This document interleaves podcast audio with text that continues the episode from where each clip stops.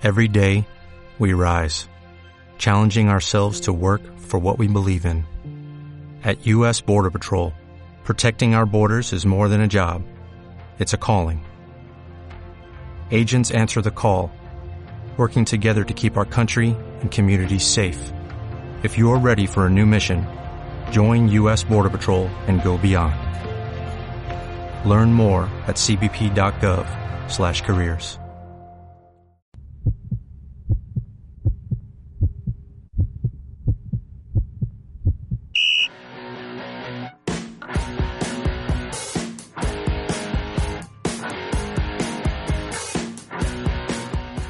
Porque sentimos el fútbol tanto como tú.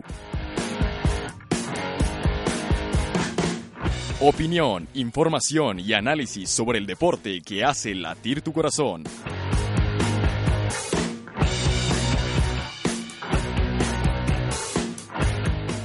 Empieza Balón a la Red.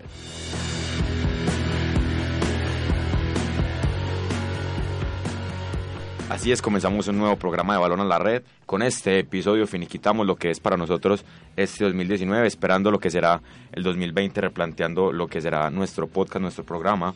Eh, hoy un cierre como lo tuvimos la temporada pasada con un invitado muy especial, pero más adelante lo estaremos presentando.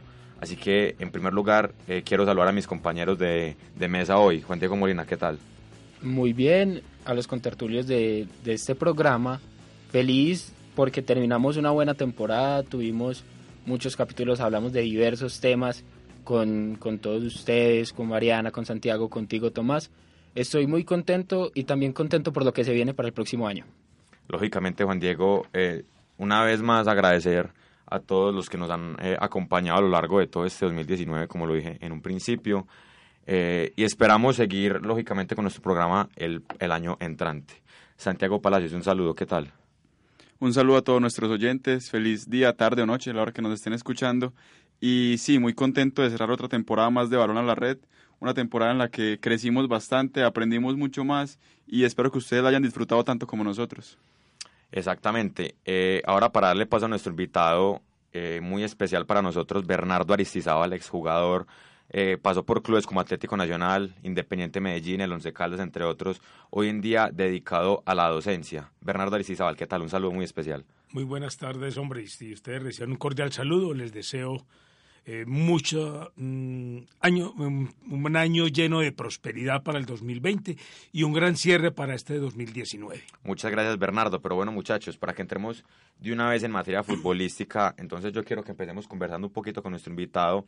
Y quería preguntarte, en primer lugar, ¿qué diferencia hay entre el fútbol actual y el fútbol que jugaste? Recordemos lógicamente que empezaste en la década de los 70 y te retiraste a eso del 87, si no estoy mal. Bueno, sí. La diferencia no es ninguna. La diferencia, eh, yo me muero de la risa cuando hablo con mi esposa, porque la diferencia la colocamos nosotros las personas, porque el fútbol es el mismo. ¿Y por qué digo que lo, la diferencia la dan las, las personas a manera de hablar, una mayor versatilidad? Es que tres cuartos, que medio campo, que tal cosa, que punteros, que medios extremos, y el fútbol es lo mismo. Eh, el fútbol nunca cambia, el fútbol son once, y usted tiene que jugar que los once defiendan, los once de ataquen, pero teniendo un orden. Un orden.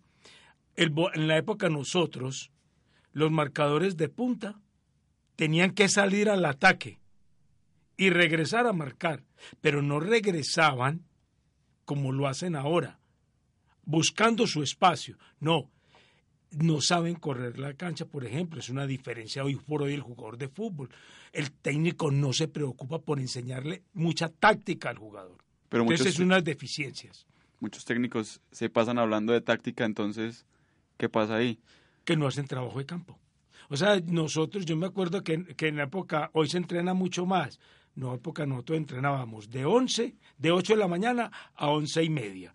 Y de 3 y media de la tarde hasta las 6 y media de la tarde.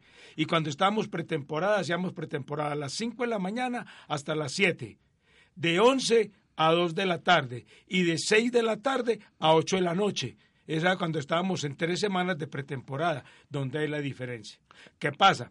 Que en nosotros trabajábamos planteamientos tácticos y técnicos. El jugador de fútbol de ahora, y te lo digo por experiencia, que yo hablo con Pedro Sarmiento, hablo con Leo, me dice, estos pelados no quieren ver videos, no les gusta el trabajo de campo, que vámonos ya, vámonos ya. Y, el jugador lo guapean, porque uno lo tienen que guapear para despertar. Se quejan ante los directivos que por maltrato. Como lo hacía Subeldía. Claro. Una vez contaste una anécdota Sí. de lo que hacía Subeldía en medio de los entrenamientos. Eh, y ese entrenamiento era muy duro. Es que yo me acuerdo cuando yo jugué en Nacional, nosotros el día del partido era el día de descanso.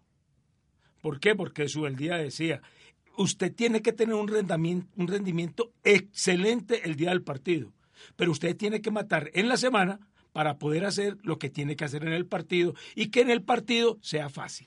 Y Bernardo, si nos puedes contar un poquito de cómo era ese, ese convivir con Subeldía en medio de los entrenamientos, que era un poquito fuerte en su, su temperamento. A ver, Duzubeldia era, para mí es de los técnicos más adelantados que pisó el fútbol colombiano y trajo su equipo de, de- de- de trabajo, él trabajó con mm, en Estudiantes de La Plata. ¿Cómo lo trajo?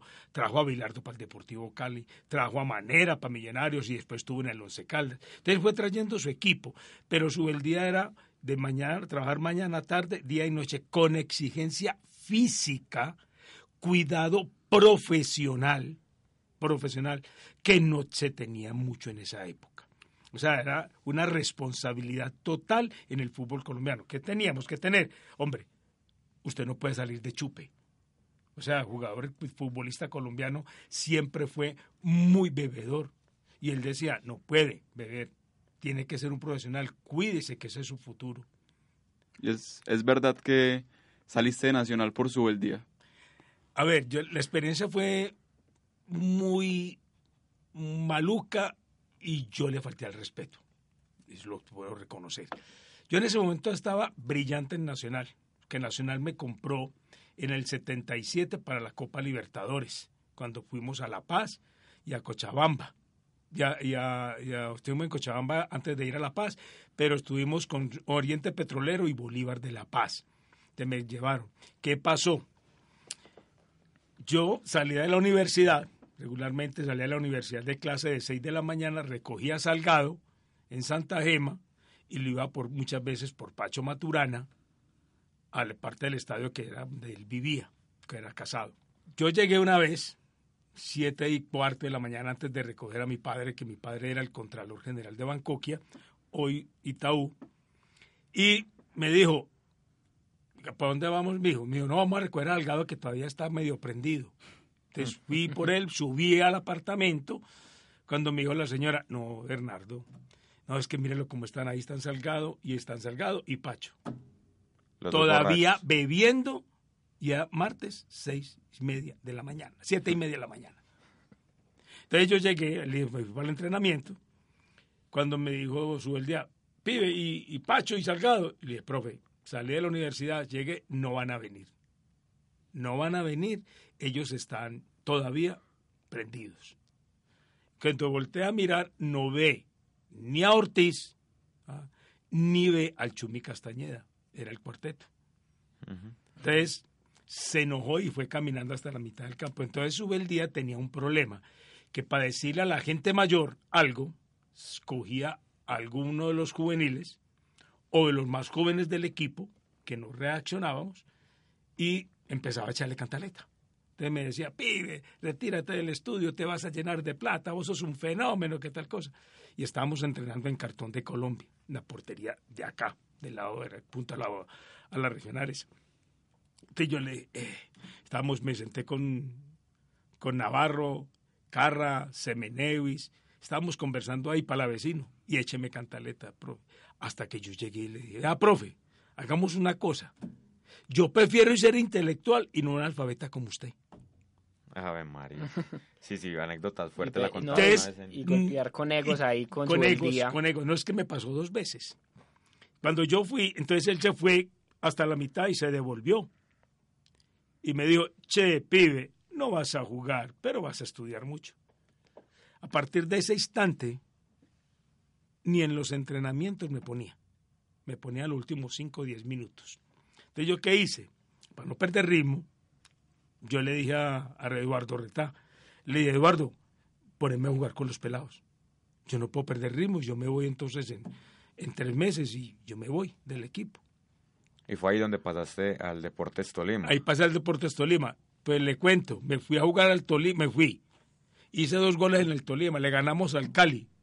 Vino acá con Millonarios, perdió Nacional y toda la tribuna me pedía. Ya, después en los entrenamientos, en los partidos no me dejó jugar. Pero antes de irnos al Tolima también quiero recalcar, recalcar algo que ocurrió. Eh, goleador innato por donde pasaste, como lo recalcas eh, y como se puede ver en los goles que hiciste en el fútbol profesional colombiano, pero también una persona que cuida mucho de los juveniles, una persona que, que siempre ha estado con esos jugadores que apenas empiezan, que en el momento en el que estás en Atlético Nacional, también están jóvenes como Leonel Álvarez que estaban ya pues que eran estrellas pero ya empezaron a salir, pero tienes una anécdota en que un joven le hace dos caños a un jugador de la primera plantilla y vas y lo defiendes. A ver, este fenómeno eh, fue con Valero, brillante jugador. Impresionante, impresionante. Era un jugador 10 de... Si ustedes hablaban de James, este pelado era más brillante que James. James es un media punta, James no es un 10, James es un media punta como Francescoli que fue, que eran tipos que medio armaban y definían. ¿Qué pasó? Estábamos jugando en el ICA, entrenando en el ICA de Medellín, y Valero estaba jugando en los suplentes. Entonces le hace, Valero le hace un túnel a Malásquez. Y Malásquez se voltea y vuelve y le hace otro túnel. Y le dice, ah, es que estos extranjeros son muy malos. Entonces se rió. Cuando se ríe, Malásquez reacciona y le pega.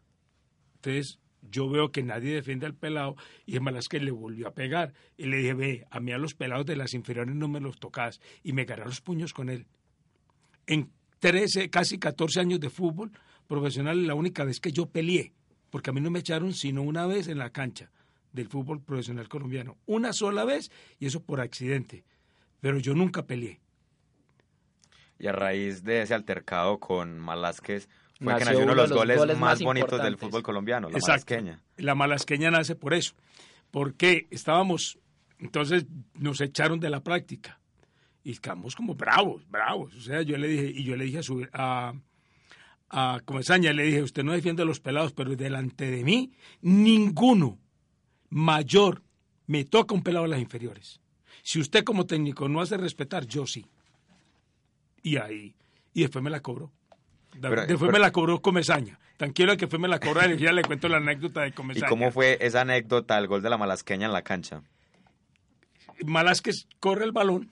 Entonces yo jugaba mucho de pivo con él. O sea, yo jugaba de pivo, que jugaba de espaldas y se la devolvía y reaccionaba. Para ponerle la pared. Sí, para poner la pared. Entonces, cuando yo la juego de pivo, él no me la da, sino que pasa por el lado mío. No te la doy y empezó a, a, sacar jugadores, entonces yo me abría al lado derecho y yo le hacía así, dámela, dámela, dámela, dámela. Me decía, mm", seguía driblando y sacaba otra vez. Eh, eh, antes, antes, hay tiempo en un partido de fútbol para hablar y para pensar de esa forma. Es que uno juega, y conversar, incluso, incluso de conversar. Lo que pasa es de que nosotros hablamos con, con, señas, con gestos, y le grita, entonces en fracciones de segundo. Usted en una fracción de segundo, usted piensa dos o tres jugadas. Sí, claro.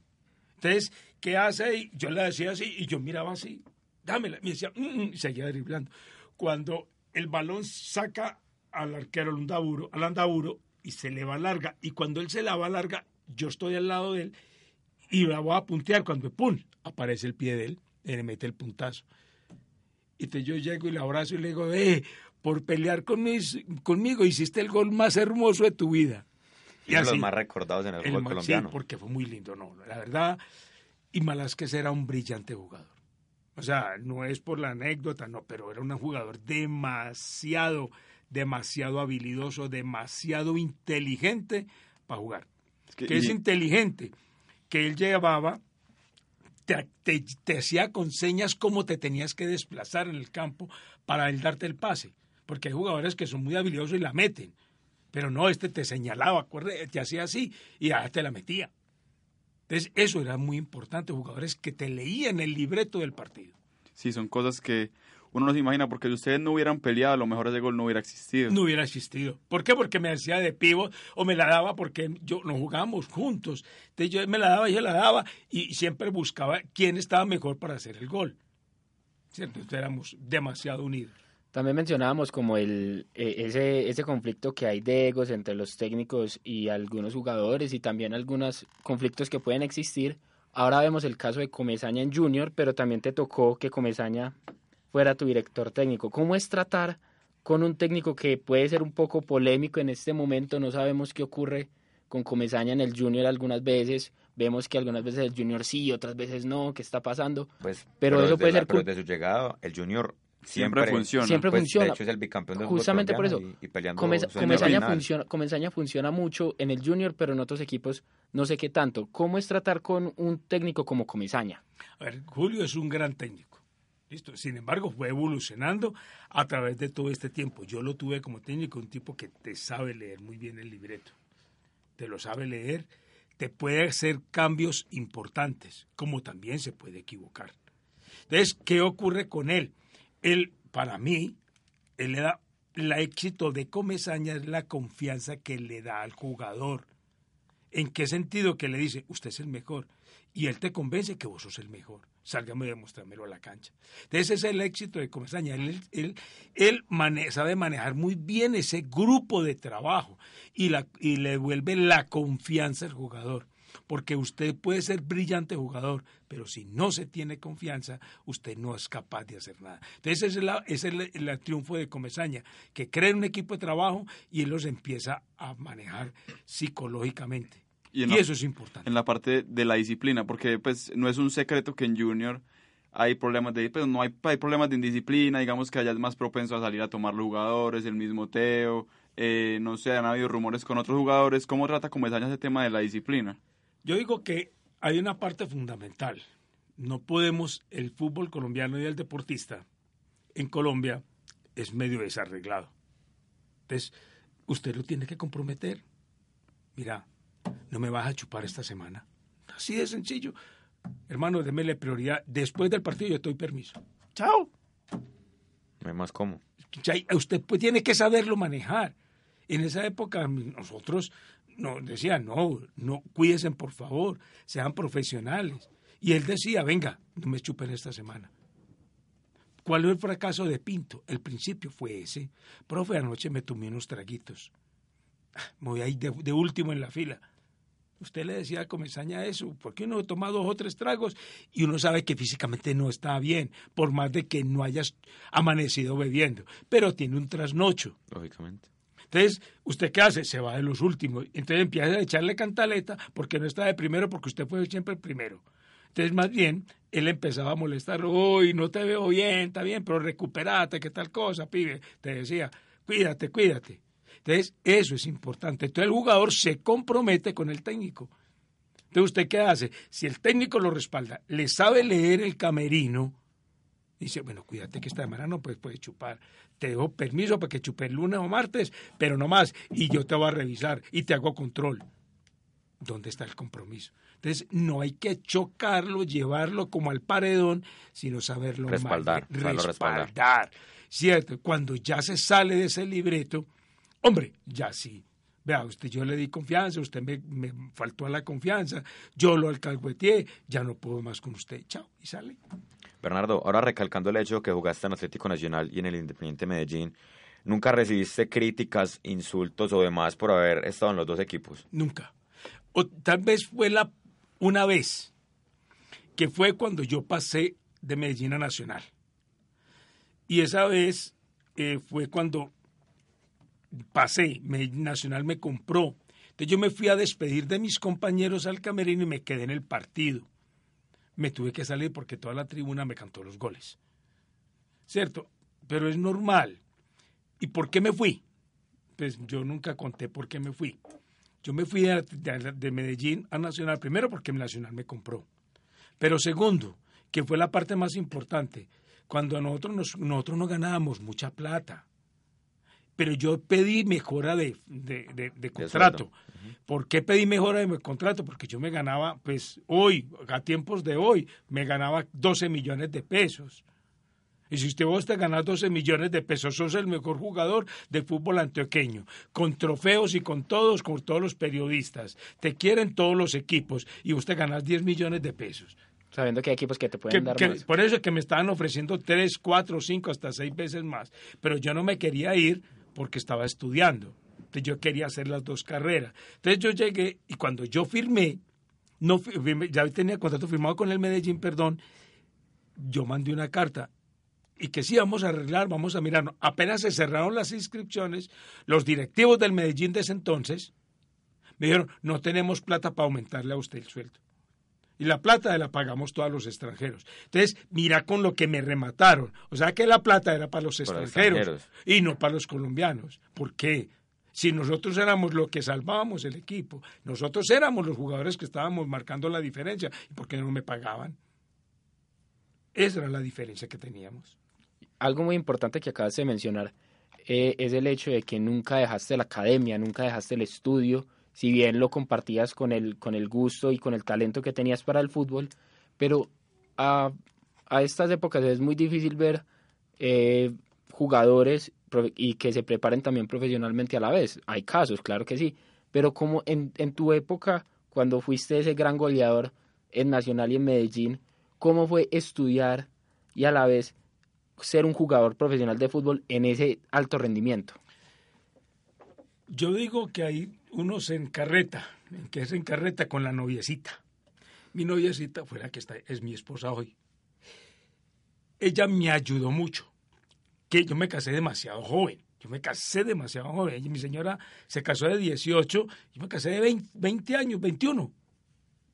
Entonces yo llegaba de la universidad, ¿cierto? Y yo juntaba mis, con mis compañeros, decía, bueno, listo, vamos. Pero yo era un visitador. Yo era un visitador en la universidad. Yo presentaba, estudiaba solo. Mi señora llegaba al entrenamiento. Los compañeros salían de clase, le llevaban la fotocopia de los que había dictado el profesor, el capítulo, y ella me hacía muchas veces el resumen.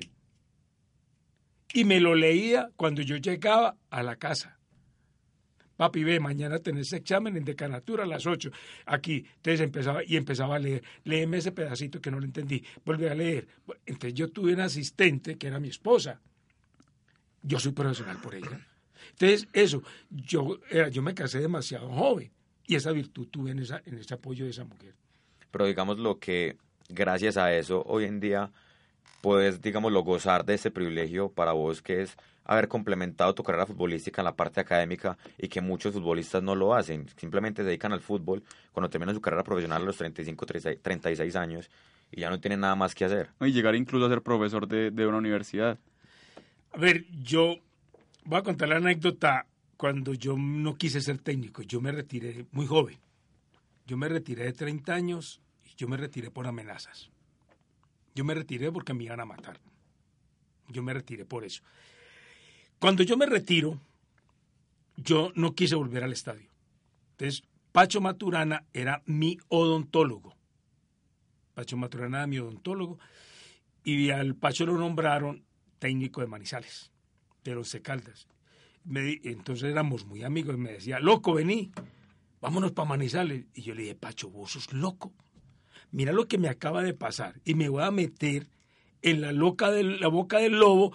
¿Para qué? Para que el fútbol de hoy, Pacho, es comida hoy y hambre mañana. Yo no puedo buscar el, eh, el, desastre de mi familia. Yo ya estoy nombrado, soy gerente de un banco. Yo era gerente del banco ganadero en apartado. Entonces yo era gerente y me decía, pues vámonos. Entonces yo le dije, no, Pacho, yo no yo no me voy a meter en esto, te agradezco. Vení, vení que el fútbol, palabras textuales de Pacho Maturana, él tenía tan claro para dónde iba el fútbol que me dijo, vení loco, el cambio del fútbol ya lo dimos nosotros, con nuestro rendimiento, con nuestro profesionalismo, pero a esto le hace falta una arandela, y la arandela la tenemos que dar nosotros, vení que vos y yo le damos el cambio. ¿Y cuál es? Formar jugadores más profesionales, trabajos de mayor profesionalismo. ¿Y Pacho qué llegó? Cuando llegaba Nacional, estuve en Nacional en Once Caldas, les enseñó a sentarse en, una, en un comedor. Les enseñó a tratar con mujeres que no tenían que meterse en, y qué pena, no voy a discriminar, pero él decía, el jugador de fútbol piensa que las mujeres son las del servicio. No, son mujeres dignas, pero ¿por qué no aspiran a tener una mujer, una modelo, a una mujer preparada? Entonces el futbolista tiene que preparar también. Como persona más. Como, persona y como profesional. Tener su carrera como verdadero profesionalismo. Es que a mí me pasó una experiencia. Yo era universitario, mi papá era el contralor de Bancoquia y yo visitaba a una niña de Afid que era vecina de mi, de mi abuela. O sea, que mi abuela no, de mi mamá. Y la visitaba. Entonces, cuando vio que yo era futbolista, me, oiga pues la palabra que me dio fue risa. Me dijo, no es que el fútbol es de los negros. Así. Y el, tipo, el papá, era moreno. Es que eso suele pasar mucho. sí, el papá. En esa época, era aún más común. No, pero no, él no lo dijo por el color. Él discriminó el fútbol como el, el, trabajo más bajo. O sea, el obrero estaba muy por encima de nosotros.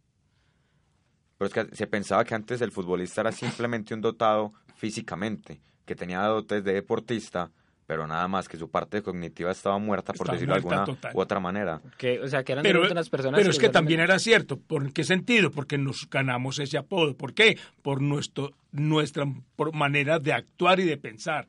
Entonces el deportista no lo se preocuparon por corregirlo. No lo preocuparon por corregirlo. Y eso es lo que, lo que ha faltado. Y todavía falta mucho. Lógicamente. Bernardo, ¿en tu época recordás algún otro futbolista que se haya preparado académicamente? Sí. Oscar Mejía. Ponciano Castro. Alejandro Brán. El Puche González. Héctor Javier Céspedes. A nivel nacional. ¿Y crees que quizás ustedes pudieron haber sido esos precursores de todo este, o sea, de la preparación académica dentro del fútbol. Sí. ¿Crees que pudieron aportar algo?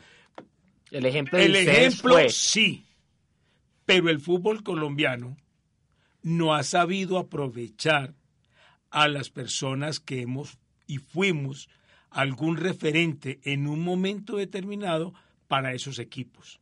Como en Europa, usted es un jugador referente lo cogen y le dicen, venga, trabaje con nosotros. Venga, ayúdenos a preparar esto, ayúdenos a llevar este grupo de personas, de jugadores, ayúdenos a tomar esto, decisiones. Acá el fútbol colombiano se maneja sin ningún criterio profesional. Ahora han llegado algunas personas preparadas, intelectuales, pero hay una gran diferencia entre ser usted intelectual y a manejar un equipo de fútbol, a ser que haya sido futbolista, haya comido del fútbol, se haya preparado y el aporte puede ser muchísimo mayor. O sea, ¿cómo es posible que figuras como Ponciano Castro, Oscar Mejía, ¿cierto? Mi persona, Alejandro Orán, son personas que no han sido valoradas para llamarlo. Ejemplo, Alejandro, si lo valoraron, lo llamaron. El ejemplo más claro lo tiene Independiente Santa Fe. Yo digo que el ejemplo del fútbol colombiano lo tiene Independiente Santa Fe. Cuando el presidente no este, sino el presidente anterior, que después de tantos tumbos, dijo, venga, yo me voy a rodear de futbolistas que hayan triunfado y tengan referente. Entre ellos estuvo Agustín Julio, aún está Agustín, Julio, Julio, en las directivas del equipo. Mire, estaba Mina Camacho aguantando hambre, físicamente hambre. Y un que lo llamó y le dijo, venga, usted fue un gran arquero, fue referente del fútbol colombiano. Venga, todo lo que usted sabe me lo va a enseñar a los pelados y vamos a formar una escuela de arqueros. Ahí está trabajando. Entonces, esas son las cosas. Jugadores que en la época nosotros no ganábamos mucha plata, pero podemos aportarle algo. Venga, esas personas que tienen algo, venga, apórtenle. Bernardo, ¿alguna vez mencionabas que hoy en día el fútbol está muy eh, digamos que dirigido a eso de sacar, que a los pelados les dicen, usted es futbolista para sacar a su familia de la pobreza. más Es- que para llegar a ser profesional, no sé, en alguna carrera, sino que el fútbol es para sacar a su familia de la pobreza y ese es su fin. Eso lo- te lo- esas palabras las escuché a Pacho Maturana. Se las escuché hace poquito y yo estaba dormido, mi esposa estaba viendo radio. Y yo, papi, papi, mira lo que está diciendo Pacho. Y eso es lo que es. Aquí tenemos una referencia de que la familia va a salir de pobre cuando el hijo sea futbolista. No, no le echemos esa responsabilidad a unos niños de 10, de 12 y de 13 y 14 años para salvarme de la pobreza. No, si nos tenemos esa oportunidad, ese, privilegio de ese don que me dio Dios, sepámoslo aprovechar, pero no busquemos esa responsabilidad de dejársela al niño. Es que, es que ahí lo que pasa es que se empieza a, a utilizar al niño que tiene este talento para, para dar réditos y se, y se empieza a perder como esa felicidad que se da al jugar fútbol. O sea, se- ya se ve como un negocio y no como un tema de disfrute, de goce y un Que deporte. Es, es ahí donde el fútbol no ahí es pasa donde ser- fracasa, ahí es donde fracasa el fútbol. Y el niño, digo, pero ¿cómo hace que yo tengo que sacar a usted la de pobre? Entonces el niño en el fútbol se equivocó o lo trataron mal, ya el niño se siente frustrado. Es el ahí. fútbol es de, para los niños de diversión. Usted me hizo acordar esta semana, yo fui el martes a la escuela de un amigo, de un compañero del fútbol. Y yo le dije, lo primero que le dije cuando salí de allá, le dije a mi hija, hágame el favor, al niño, quien me lo referencie conmigo, chao. Porque al niño no me le pueden colocar esa barrera. Yo soy Bernardo Aristizábal y Emilio es Emilio. Y tiene, unos, y tiene unas condiciones innatas, pero no me lo pueden referenciar lo que hizo el abuelo a lo que tiene que hacerlo. No. Cada quien que lo goce, porque el niño tiene que ir a la escuela a gozar, a disfrutar, más que hacer una superación de unas metas de su abuelo o de cualquier persona. Porque ya es de marcarle el futuro. Es decir, si su abuelo fue profesional, usted también tiene, Tiene que que, llegar. serlo y tiene que ser mejor que él. Y es ahí donde el fútbol ya no es una lección, sino desvirtúa algo autoritario. Es algo autoritario Exacto. y yo creo que es ahí donde se pierde el goce total Sí, el fútbol es del un juego. deporte. El fútbol es un Lógicamente, juego y lógicamente, tiene y- que ser un juego que sí, que genera muchas ganancias y es muy Pero hoy en día lo es rico económicamente, pero se está convirtiendo en otra en cosa. una profesión. Lo Y- convertimos en una No, profesión. es que es Y una es una- es profesión. una profesión. Es una pero, pero lo profesión. convertimos en una, o sea, me refiero, no tanto una profesión, sino una obligación. Una obligación. Una obligación es lo que me queda Exacto, referir. Porque una profesión es, y es una profesión muy digna y que muchos sueñan con llegar a esa profesión. No, es que yo, yo, si volviera a ser joven, yo tendría que ser futbolista. O sea, mi mayor ilusión debería ser futbolista. Y volverías No. a estudiar. Sí, claro, claro. Es que te digo una cosa, yo hice negocios en el sector financiero por mi imagen. O sea, yo llegaba, me pasó con, fuimos a, a, a- a una empresa bananera, me encontré con el gerente de Bancoquia, de Bancoquia, que era Gonzalo, el gerente, en ese caso del City, del City, del City no, de, del BIC, que hoy, era Ban- hoy es Bancolombia, y yo. Entonces nos reencontramos, nos dieron espacio de, de media hora en la cita, entonces nos encontramos los tres allá porque el tipo llegó tarde, estaba visitando unas bananeras. Y vamos a tomar tinto. Cuando llegó, dijo, ¿vos sos el Beni? Me di- dijo el gerente, sí, claro, mucho gusto, hombre, con mucho gusto. Ah, ¿qué más? ¿Y vos qué haces por acá? No, es que yo soy el gerente del Banco Ganadero. Me dijo, ah, no, hermano, da, hermano, ustedes dos perdieron. Hasta luego. Así les dijo pensión de charla. Ya perdieron. El negocio es de Bernardo. Entonces yo me voy a ir a almorzar con él. Chao. Si quieren nos acompañan. Entonces salimos los cuatro a almorzar y el negocio quedó de Bernardo. ¿Por qué? Porque yo era el futbolista. Entonces, eso, es, eso hay que saberlo aprovechar. Esa imagen que vos tenés del fútbol como joven, aprovechala para hacer negocios. No de robar, sino de hacer negocios. Entonces, el negocio fue, fue mío. Sacarle provecho a ello. Sacarle provecho a eso. Apro- Ah, que es, una, que es una ventaja. Es una ventaja que Dios me dio. Bernardo, ahora eh, centrándonos un poco más en lo que eran sus habilidades como futbolista, ¿cuál cree que era su virtud? A ver, la mayor virtud es que yo nunca me entregué. Yo luchaba hasta el minuto 90 y más. Y brillante, yo cabeceaba muy bien. O sea, yo era muy entro, a mí no me daba miedo. A mí no me daba miedo, porque es que me, me tocaban unos defensores Los rústicos. rústicos, En malintencionados. ese fútbol, en el fútbol de esa época se pegaba bastante. Se daba mucha patada. Es que uno enfrentar equipos brillantes como un Miguel Calero, Henry Escobar, Paciencia Escobar y Pecoso Castro en una línea posterior con un defensa, con un, con un volante de recuperación que era Miguel Calero, que jugaban muy bien, pero daban zapato. ¿Cuál, zapato. ¿Cuál era el jugador que más pegaba en esa época? Habían el papá de Bermúdez.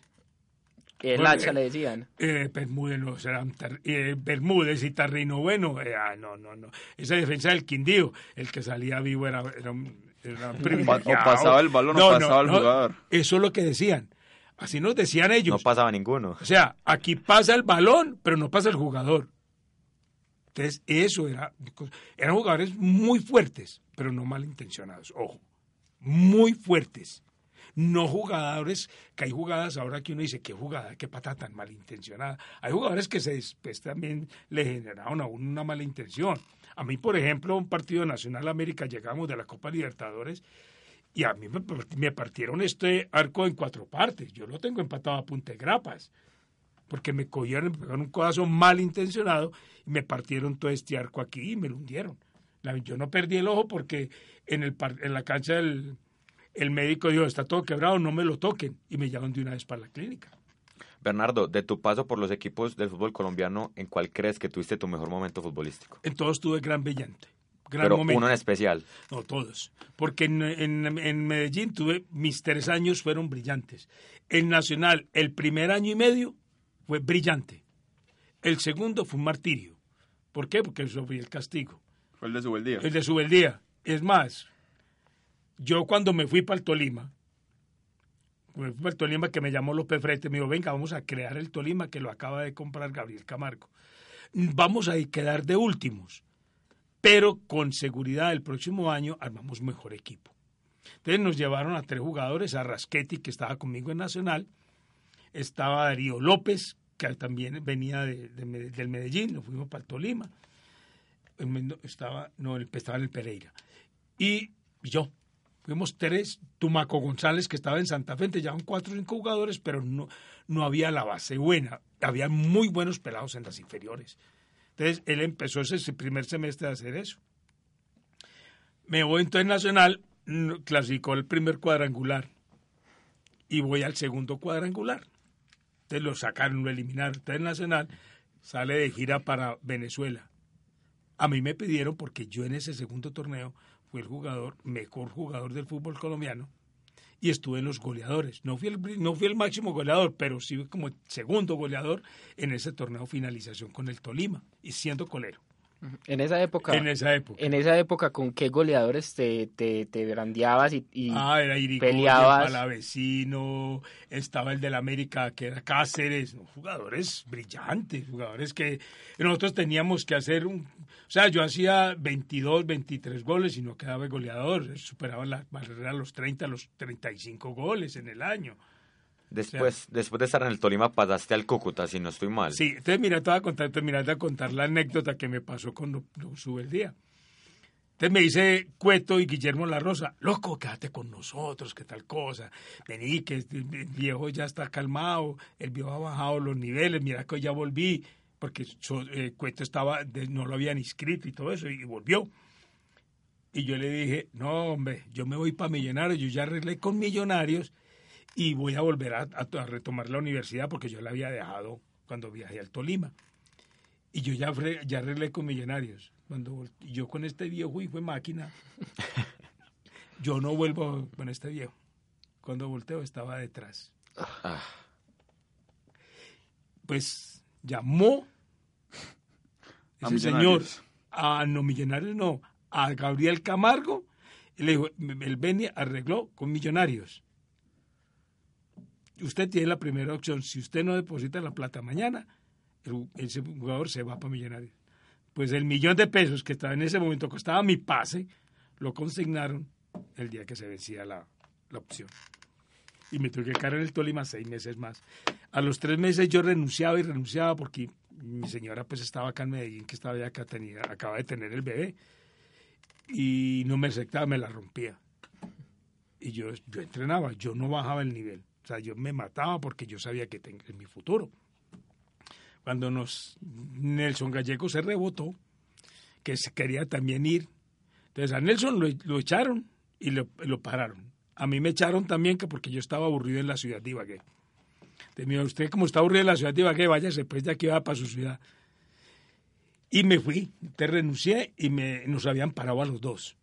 Nos paró, eh, Camargo paró a Nelson Gallego y a mí. Entonces, en, en esa medio negociación apareció Germán Guerrero y le dijo que, me vendiera, que vendiera los dos jugadores. Entonces, Germán Guerrero me llamó, dijo, me va conmigo para, para, para Bogotá. Le dije, listo, siempre y cuando usted me respete el, lo que tengo firmado. O sea, yo ni pedí ni incremento ni nada. Deme, págueme lo que yo ya tengo firmado con Nacional, porque tenía contrato firmado con Nacional, y ya. Y me fui. Me dijo, listo, ok, ok, me fui. ¿Y, después, ¿Y cómo fue ese paso por el Cúcuta? Brillante. Me fue brillante. Teníamos un gran equipo. Nosotros perdimos el torneo en Cali. Y torneo, porque en esa época se manejaban cosas muy oscuras. Eh, nos quedamos por eso y no teníamos eh, el poder económico para, para ser campeones. Teníamos un equipazo.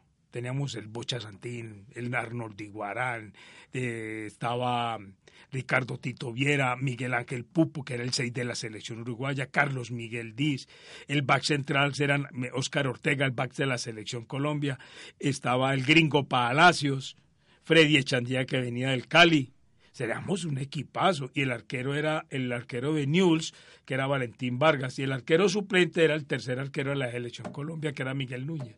O sea, nosotros teníamos, y éramos terceros, cuartos, terceros, cuartos. Y esa vez podíamos haber sido campeones. Y perdimos el torneo porque nos ganaron 1-0, con un penalti que nunca existió. Y ese día perdimos 1-0, pero hicimos tres goles. ¿Por qué? Porque desbordaban, tiraban el balón hacia atrás de la raya y ahí no hay Orsay. Sí. ¿No? Orsay, nos anularon tres goles iguales. Bueno, eh, Bernardo, por otra parte, eh, ya para que podamos hablar un poquito más del fútbol contemporáneo, ¿con qué jugador te hubiese gustado jugar? No, es que no. Con todos jugué. Ya, a mí me hubiera gustado, que yo quería ir a Millonarios por eso, por estar con Alejandro Orán y con Willington Ortiz. Es que uno ver a Willington Ortiz, lo que hacía en una cancha de fútbol, no, usted no lo ha visto. ¿Crees que Willington Ortiz ha sido el mejor jugador de fútbol colombiano? Yo digo que para mí, por encima de Willington, Alejandro. En toda la historia. En toda la historia. Para mí, es lo que yo vi. ¿Por qué? Siendo por encima, yo referenciando a Willington. Porque Alejandro Orán era demasiado inteligente. Alejandro Brand te manejaba un partido. Alejandro Brand era guapo. Alejandro Brand era goleador. Willington era muy habilidoso, te desbordaba y te dejaba para que vos hicieras los goles. Más que la generación del pibe o la generación actual. Sí.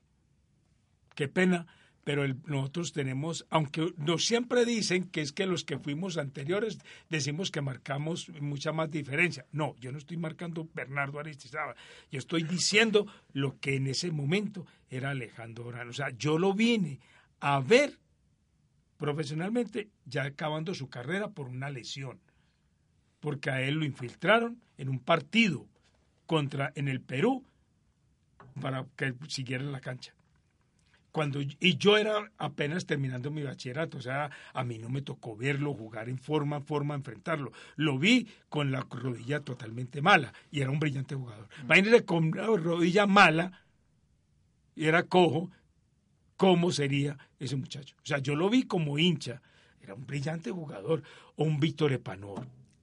Víctor Epanor.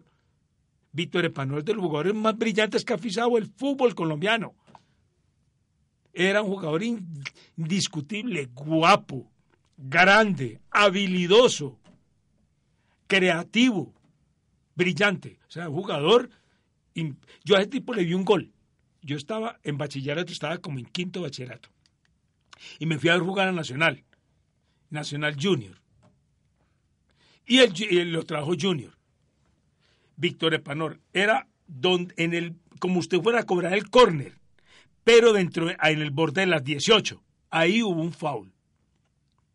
Ese tipo le pegó en una comba que entró por el segundo palo. Como el de ayer de Dybala en Champions, no, sé si lo, no lo vi, no lo vi, no lo vi. Así parecido, de las 18. Pero él entró por la mitad. Entró más por la mitad. Entró por más por la mitad, ahora que me acuerdo. Este no, este hace la parábola y se mete por todo el rincón. La rosca completa del balón. Total, la rosca al total, segundo palo. total. No es que era impresionante ese tipo era yo que lo tuve al compañero era la manera como le pegaba el balón, le cogía, él le decía, "Va, pibe, pi-", él decía, venga, píquele así, tac. Y él cuando le pegaba así, movía el pie en una velocidad impresionante, o sea, le daba como una como, como una especie de rosca al pie. No, y no, no- y nosotros tratábamos de tomar el ejemplo, no éramos capaces. Es Hay una- gente que tiene don. Esa- Tiene- ese tiene una don. técnica única. No, técnica única. Talento único. de- único. Y otra cosa, usted no vio jugar a, a Diego Edison Umaña. Es que el Cali era Jairo Arboleda y Umaña. Y el pescadito calero. Ese solo corría toda la cancha y le daba zapato a todo el mundo. Ahora yo quiero ya terminar con una última pregunta y es de los jugadores actuales que hay acá en Colombia. De los, en Colombia. En Colombia, sí. o- No bueno, colombianos, sino en Colombia En actual. Colombia. sí, en Colombia. ¿Qué delantero se asemeja a lo que a lo De la a- época a de lo- nosotros. Ajá, a lo que hacías, a lo no, no, no, neces- no necesariamente de tu época, sino de lo que tú llegaste a hacer en un campo de juego. ¿Qué jugador ahora se parece a ti dentro de este dentro del campo? Yo- los jugadores somos muy distintos. O sea, no, no quiero decir que yo sea igual a fulano, no. Tenemos unos dones. A mí me encanta, me encanta como jugador ese mar- el puntero izquierdo del América, Duan Vergara. Duban Vergara. Es un jugador, brillante jugador. Ese es un jugador brillante y que marca diferencia. Ese muchacho lo debe coger un técnico y acabarlo de perfeccionar. Y ese muchacho, eh, le garantizo que en el 2020 no está en el fútbol colombiano. Ese muchacho marca la diferencia. Es un jugante, es un jugador puntero tradicional de la época de nosotros. El jugador que está buscando el Tottenham y el Liverpool, que buscan ellos, que abren los extremos, que llaman extremos en otra época, otros llaman punteros, porque él decía, si el marcador de punta va y tira el centro y, y lo marca usted, usted tiene que ir a marcar y tirar el centro y venir a marcar. Ese tipo va, se tira de volante, se tira de El jugador, nueve que, el jugador que va y gana la raya. que abre general. la raya, que te rompe, vos no sabes por dónde te va a salir. Y o sea, vos muy bien. enfrenta- Exacto, y es guapo. Y es muy completo, jue- no, es que es guapo, es es un jugador miedoso. Y, y- y una cosa importante, es alegre. El fútbol para él es una diversión. Mire lo que usted cuando lo ve bravo, siempre lo ve riéndose. O sea, él saca un tipo, le da una patada y la risa. O sea, él goza haciendo, jugando Diga, bien. pero Es que, eso también es el fútbol. Eso tiene que ser el fútbol, diversión. Con ese mismo talento que tiene, esa, le aporta picardía, digámoslo, al fútbol de la América. Claro, Le aporta picardía, claro, llamaría porque yo. vos no sabes por dónde te va a salir, te hace un túnel, te hace un tiro, a- o te patea de un momento a otro. Él, es, por ejemplo, arrancó y de pronto te pateó de 30 a 40 metros. O sea, él improvisa en el campo. Brillante jugador. Y el 9 Rangel es muy buen jugador. Es muy bueno también. Brillante, brillante. Y, y es un jugador, por lo que yo veo su comportamiento, a nivel profesional, un jugador muy completo, jugador demasiado profesional. Ves que en la manera en que él se desplaza, en la manera que él reacciona, se ve que es muy profesional. Yo creo, quiero, hacerte una- quiero hacerte una pregunta. ¿Quién crees que, o quién tiene más pinta de campeón? Mira, el- aquí el, el fútbol colombiano es muy altibajo. Me gusta mucho el nivel que está teniendo el Junior, que ha levantado, ha cubierto su nivel y lo veo en todas las áreas. El América ha mantenido su nivel. Para mí, yo los veo entre esos dos. Y el nivel de Santa Fe. Santa Fe Santa revivió. Fe, no. Santa Fe es un gran equipo, pero Santa Fe tiene un problema, que viene con una presión muy alta. ¿Quién sabe cómo se comporte? Porque el cuerpo te responde muy distinto. A ver cómo te responde en este partido de hoy. Y hay que... Eh, ¿cómo? Porque los jugadores están cansados. Exacto, eso es lo que iba a recalcar, que Santa Fe viene con un, con un cansancio acumulado desde, digamos, la mitad de semestre, que viene con un nivel altísimo, una exigencia y un rendimiento muy alto en cuanto a lo físico, y no ha podido No, desentonar pero nunca. no es, no es tanto en lo físico. Y la Siempre presión, la misma es presión. la presión donde se te aumenta ese mayor desgaste. Porque ellos tenían que, porque estamos eliminados, estamos eliminados, somos de último. Y venía esa presión muy grande. Entonces empezaban a nivel, no podemos caer, no podemos caer, no podemos caer. Entonces la presión se va aumentando en forma superior. Si ese equipo hoy gana, ¿cierto? Gana este miércoles, olvídese que es campeón. ¿Por qué? Porque ven su último esfuerzo y la dan con toda. O sea, o puede ser. O sea, es la última, el último cartucho. Ya sería ya matarse. Ya. Pero, matarse. pero claro que Santa Fe hay que recalcar que tampoco tenido mucha oportunidad de rotar su nómina. Es que es el Lo problema que se ha hecho tiene. los otros equipos, que como tenemos puntos asegurados, podemos rotar la nómina, pero Santa Fe no tuvo esa oportunidad. No es, gano este partido, pero ya estoy pensando en el otro porque necesito lo- traer los tres O sea, ya- puntos. ya porque Santa no Fe- de Pero-. Ya Santa Fe tiene ahora juega problema. con corazón, con los 13, 14 Sí, jugadores pero- que tiene para tiene mover la nómina. tipo, pero mire que no tiene Duque. O sea, yo no estoy sacando un goleador como Duque que no puede jugar. Ese es el problema. ¿A quién tiene? Otro nueve.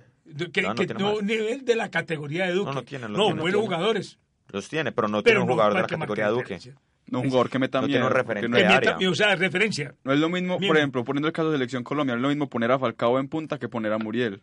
No, Falcao no. mete miedo, Muriel todavía está, es un jugador que en No, formación, buen entre jugador. comillas. No, no, tiene el talento, pero no tiene el nombre tan Exacto, pesado como nombre. lo puede tener Falcao y en este caso lo puede tener Jefferson Duque. O sea, no es lo mismo que me- a mí me Pedrito Pérez que, que, que Falcao. No, lógicamente. Claro. Y ahora que nos centramos en la selección Colombia, ¿qué diferencias notas entre lo que es hoy la selección de Carlos Queiroz y lo que fue la de Peckerman? También recalcando que fuiste compañero de José Néstor Peckerman en el Medellín. A ver, en, para mí, este señor quiere cambiar un poquitico más el fútbol, no, no ser tanto toque, tanto juego horizontal, sino más de profundidad. Entonces, cuando yo quiero trabajar de profundidad, hay que metérselo a los jugadores. Y vienen con un pensamiento, con un chip distinto. Lo que tengo que mirar es que si esos jugadores que yo tengo me van a hacer ese, ese, ese nivel, me van a hacer ese juego. Porque no es lo mismo yo decirle, por ejemplo, a, a ese pelado Díaz, A Luis Díaz. a Luis Díaz. Ese jugador le cumple muy bien el, la- el trabajo de él. Vertical. Porque es muy vertical, está muy, es un jugador de rapidez, de profundidad, y yo sé que se viene y arranca para adelante. Listo. Pero, por ejemplo, un cuadrado. Un cuadrado te puede hacer ese nivel, pero también te puede manejar las pausas. Entonces, mira que son distintos, pero te sirven. Entonces, tengo que tener los jugadores que en un momento determinado me sepan leer en el partido ese libreto, que me- si es necesario, que él no me da, Digamos lo que, que lo que quiere es tener un equipo muy versátil, que es un equipo que tenga la capacidad de tener tenencia de balón cuando sea necesario, pero también siempre esa explosividad y esa eh, verticalidad en el la ataque. explosión, que es lo que nos ha faltado al fútbol colombiano. Mire, es lo que le falta. Teniendo siempre jugadores muy explosivos. muy y muy explosivos. potentes. Pero mire que esos jugadores explosivos no los hemos formado aquí. El único es Luis Díaz que salió, pero de resto no, son, son formados Pero yo diría que en muchas ocasiones estamos confundiendo esa explosividad, esa explosividad únicamente con velocidad. Hemos tenido jugadores muy rápidos en el fútbol colombiano, pero que no aprovechamos eso porque ¿de qué te sirve, por ejemplo, llegar a la línea y no tirar un buen centro? Entonces yo creo que ese ha sido uno de los problemas que hemos tenido en específico en el fútbol colombiano y en la selección Colombia. Lo que pasa es de que ah, una cosa es el trabajo en la base, que nos hemos olvidado y que creen que porque el futbolista ya es un profesional, no se les puede enseñar. O sea, yo me acuerdo cuando yo jugaba, ¿cierto? Lo teníamos que llegar temprano. Yo, yo, yo madrugaba siempre media hora antes, como siempre toda la vida. Siempre me gusta llegar siempre temprano a mis compromisos. Y yo empezaba a dominar el balón. Ah, es que todo lo domino. No, venga, a dominar el balón, párelo como quiera, péguele, a dominarlo, que ese balón usted sea suyo y que el balón no le pegue a usted. O sea, ¿qué no es pegarle? Que le rebote. Entonces, siempre, yo me acuerdo con don Julio, mis últimos años con Julio, que decía, llegaba yo y siempre llegábamos media hora antes a dominar el balón, con taquito, con el pie, con la cabeza, con el hombro, con- páguela, párela, sé para parar. O sea, usted sepa dominar el balón sobre la carrera, apréndalo. Entonces, eso trabajo lo tiene que hacer. En la semana, ¿qué pasa? Que va a tirar dos centros, sí, lo tiró, lo tiró bien porque está solo, pero haga la presión usted mismo. Quédese entrenando una hora, una hora antes y el jugador no se queda. ¿Cómo es posible que el jugador Son muy pocos los que se quedan. por ejemplo, mírenlo en Europa como son de, de, de profesionales. ¿Y sabes qué fue lo que, que pasó cuando llegó Ronaldo a la Juventus? Les dio ejemplo a los jugadores. Cuando llegó Ronaldo a la Juventus, llegó con una hora de anticipación. Un jugador de 34 años de edad. Él, ¿Y- y qué hace 30 eso? oiga, una hora antes y empezó a entrenar solo dominio de balón, hacer un centro, patear. Y todo el mundo míralo. a los demás compañeros ya les daba pena que siendo el mejor jugador del mundo llegara una hora antes y se fuera una hora después y ellos se, que, se fueran y ellos no se quedaban. Entonces, ¿qué pasó? Empezó que la gente se empezó a quedar, a venir más temprano. Eso es profesionalismo. Usted no es, por el hecho de que usted lo fue, usted ya no tiene que entrenar, no. Yo les digo, por ejemplo, a mis nietos, les digo, la, la perseverancia de las cosas es donde te hacen las cosas perfectas. El entrenamiento te lleva a vos a ser mejor. Si vos no sos perfecto, entonces tienes, siempre tienes que tener esa humildad para ir a mejorar. Mire, yo el gol de los goles más lindos de mi vida lo hice, se lo hice al Junior. Y lo hice porque si yo me pongo a hacerlo, que nunca lo hubiera hecho. Y una vez me decía, yo me acuerdo de la coneja Costa, porque él me decía, los delanteros cometen errores, que cuando uno la rechaza, usted la para. No. De primera. Usted tiene que tener el arco, la coneja Costa, que era un arquero. Me dijo, usted tiene que tener el arco en la cabeza y los puntos donde está. Y usted tiene que saber dónde está parado. Pues sí, señor. Yo fui, estaba jugando Medellín Junior y rechazó Julio Miranda. Y yo cuando veo, veo que me gana el salto. Entonces yo me pongo a mirarlo y veo a dónde retira, a dónde rechaza. Pues él rechazó a la mitad. Pues yo voy corriendo y sin fijarme, yo volteé y le pegué.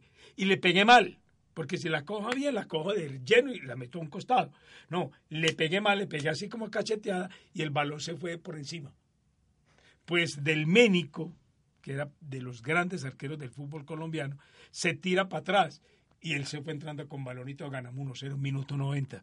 Pero ¿por qué hice ese gol? Lo hice porque ya tenía un compañero que me dijo, venga, Benny, venga, pelado, nunca un delantero debe para un balón en las 18. Entonces yo me quedaba entrenando con él, me la tiraba, ¡pum! Y yo le pegaba duro, pasito, y la tiraba a la tribuna. Pero ya fui perfeccionando. Hice ese gol de más lindo de mi vida, por eso. ¿Por qué? Porque me quedaba entrenando. Pero yo creo que es importante saber qué hacer antes de recibir el balón. Y es algo Ah, que sí. siempre se recalca y recalcábamos, por ejemplo, mucho el pie Valderrama y los jugadores que van en la mitad de la cancha. Hay que saber ya dónde vas a poner el pase antes de recibir el balón. Pero también ahí puede haber un contraste porque el- Hernán Crespo eh, lo decía alguna vez, que en el área siempre hay tiempo para pensar. No sé si estés de acuerdo con eso. Sí, claro, usted tiene, usted tiene que saber, usted tiene que ir el libreto, usted sabe, mira así y dice, al segundo palo, primero, segundo, ¿cuál está más, cuál, cuál está más, más despejado? Usted tiene fracciones y milésimas de segundo para tomar la decisión. Usted tiene que pensar rápido. Porque usted no le van a dar la oportunidad de pensar dos veces. Usted tiene que, yo lo he dicho, siempre lo he dicho, que usted tiene dos o tres jugadas, siempre tiene que, saber- tiene que saber mirar, levantar la cabeza. Pero también hubo momentos en que celebraste el gol antes de que el balón entrara al, al, al- al arco. O sea, hubo casos de, de cabeza en que le pegaste tan bien que celebraste el gol en el preciso momento en que, en que cabeceaste. me decía la hecha, loco, no jodas, que es el único jugador del mundo que yo veo que los canta antes de, De que de entre. que, De que que entre el balón. Porque yo me levantaba y yo aprendí que uno cuando se salta, abre las manos y gira, el cuerpo lo puede girar. Y yo decía, uy, qué golazo, y ¡pa! Y la metía al parietal. O sea, yo tenía que, sabía que le pegaba con el parietal de frente o izquierdo o derecho. Y sabía que entrado. Y eso entraba. Si vos le pegas bien con este parietal, chao, y yo tengo que meter la dada, tengo que meter. Pero tienes que quedarte. ¿Qué otro, o sea- gran, ¿Qué otro gran cabeceador has visto en el fútbol colombiano? Leo- eh, Juan Pablo Ángel cabeceaba muy bien. Eh, Saltaba muy Aristizábal- bien. Aristizábal cabeceaba bien. No tan bien. Para mí, para mí, el, es que jugaba en Millonarios, este muchacho tipo que jugó en la década de los 75. En la década de los 70 yo la, ese, yo la aprendí mucho. Me acuerdo del jugador. Pero era brillante. Otro que recordaba Era mucho, jugaba Millonarios. que era muy bueno, era la Gambetta Estrada, que cabeceaba muy bien. No, no era tan, no era tan cabeceador. No, Gambetta era muy hábil. Te llevaba el balón y era un trompo. O sea, un- un- una tonelada de 80, 90 kilos en una habilidad impresionante. Pero él, terminaba muy bien el balón, porque yo le vi un gol impresionante a él. El balón que se lleva desde, la, desde el córner, con la cabeza, eso es dominio de balón, y llega y define. Pero no es, ca- cabeceador es cuando saltamos cabeceamos y sabemos de la vamos a colocar. Eso lo aprendí yo. Toda la vida, me acuerdo porque yo estaba muy chiquito.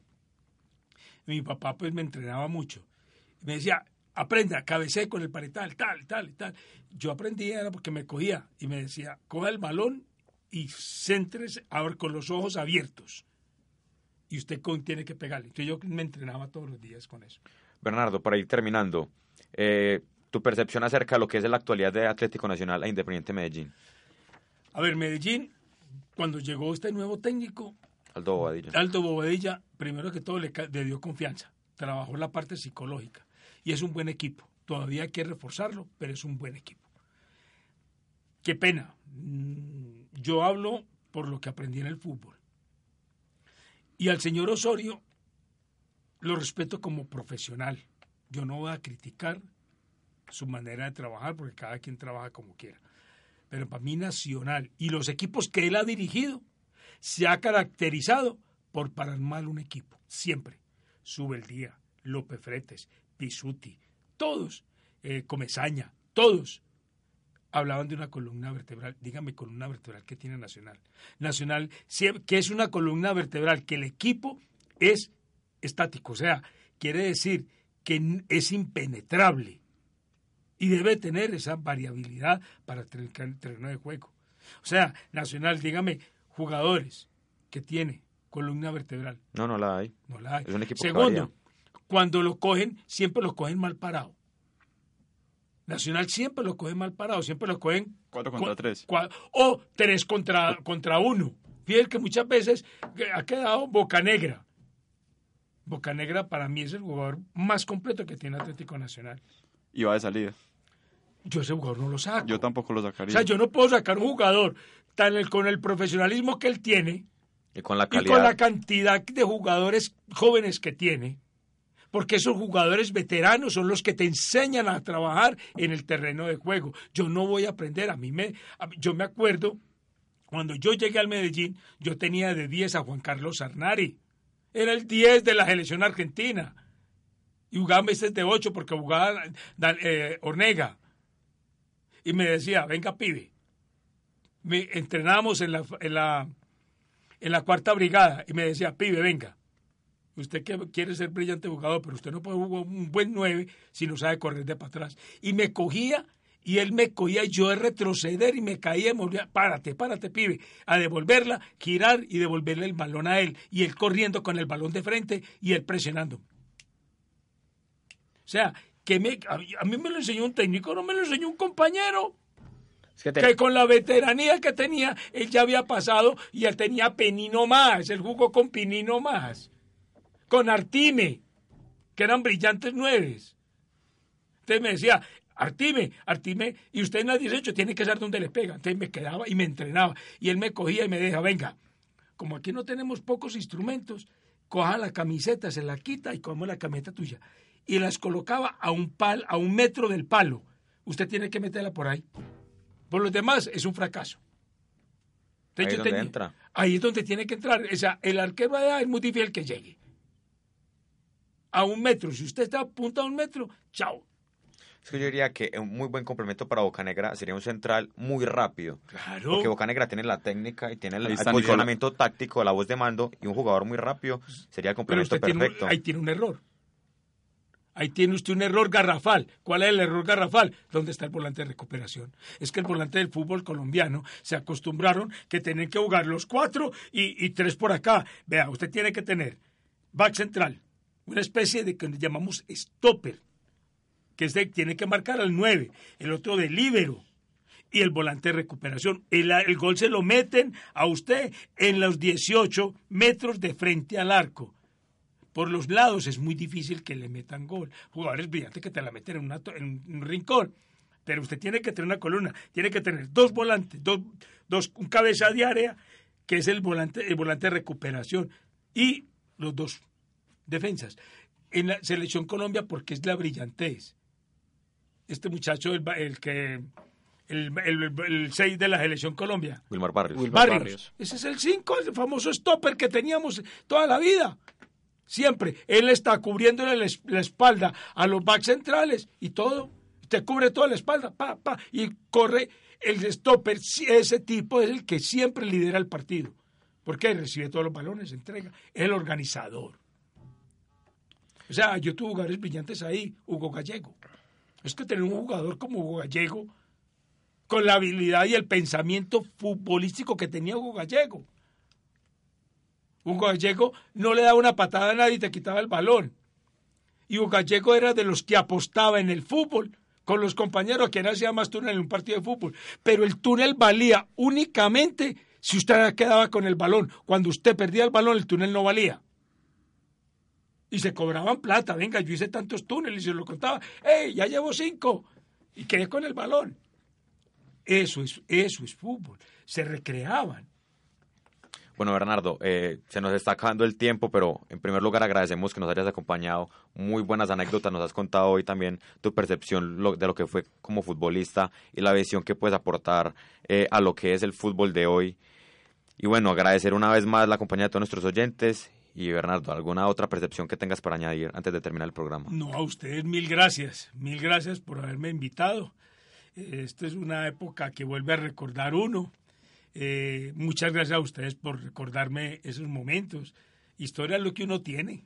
Sí, claro, esperemos si en un nuevo programa eh, podemos terminar de contar esas anécdotas que caen en el tintero. Fue una charla bastante interesante que nos fue el tiempo muy rápido, incluso espero disfruten del minuto cero a lo que nos hayamos demorado, porque creo que nos extendimos un poco, pero valió la pena y muchas gracias por habernos acompañado. Así que recuerden que estuvo con nosotros Bernardo Aristizábal, exfutbolista del fútbol profesional colombiano y actualmente docente de la Universidad AFIT. Así que nos despedimos, recuerden escucharnos en todas las plataformas, estamos en YouTube, en Spotify, en iBooks, así que no tienen excusa para no escucharnos, así que nos despedimos y esperamos encontrarnos en una próxima ocasión.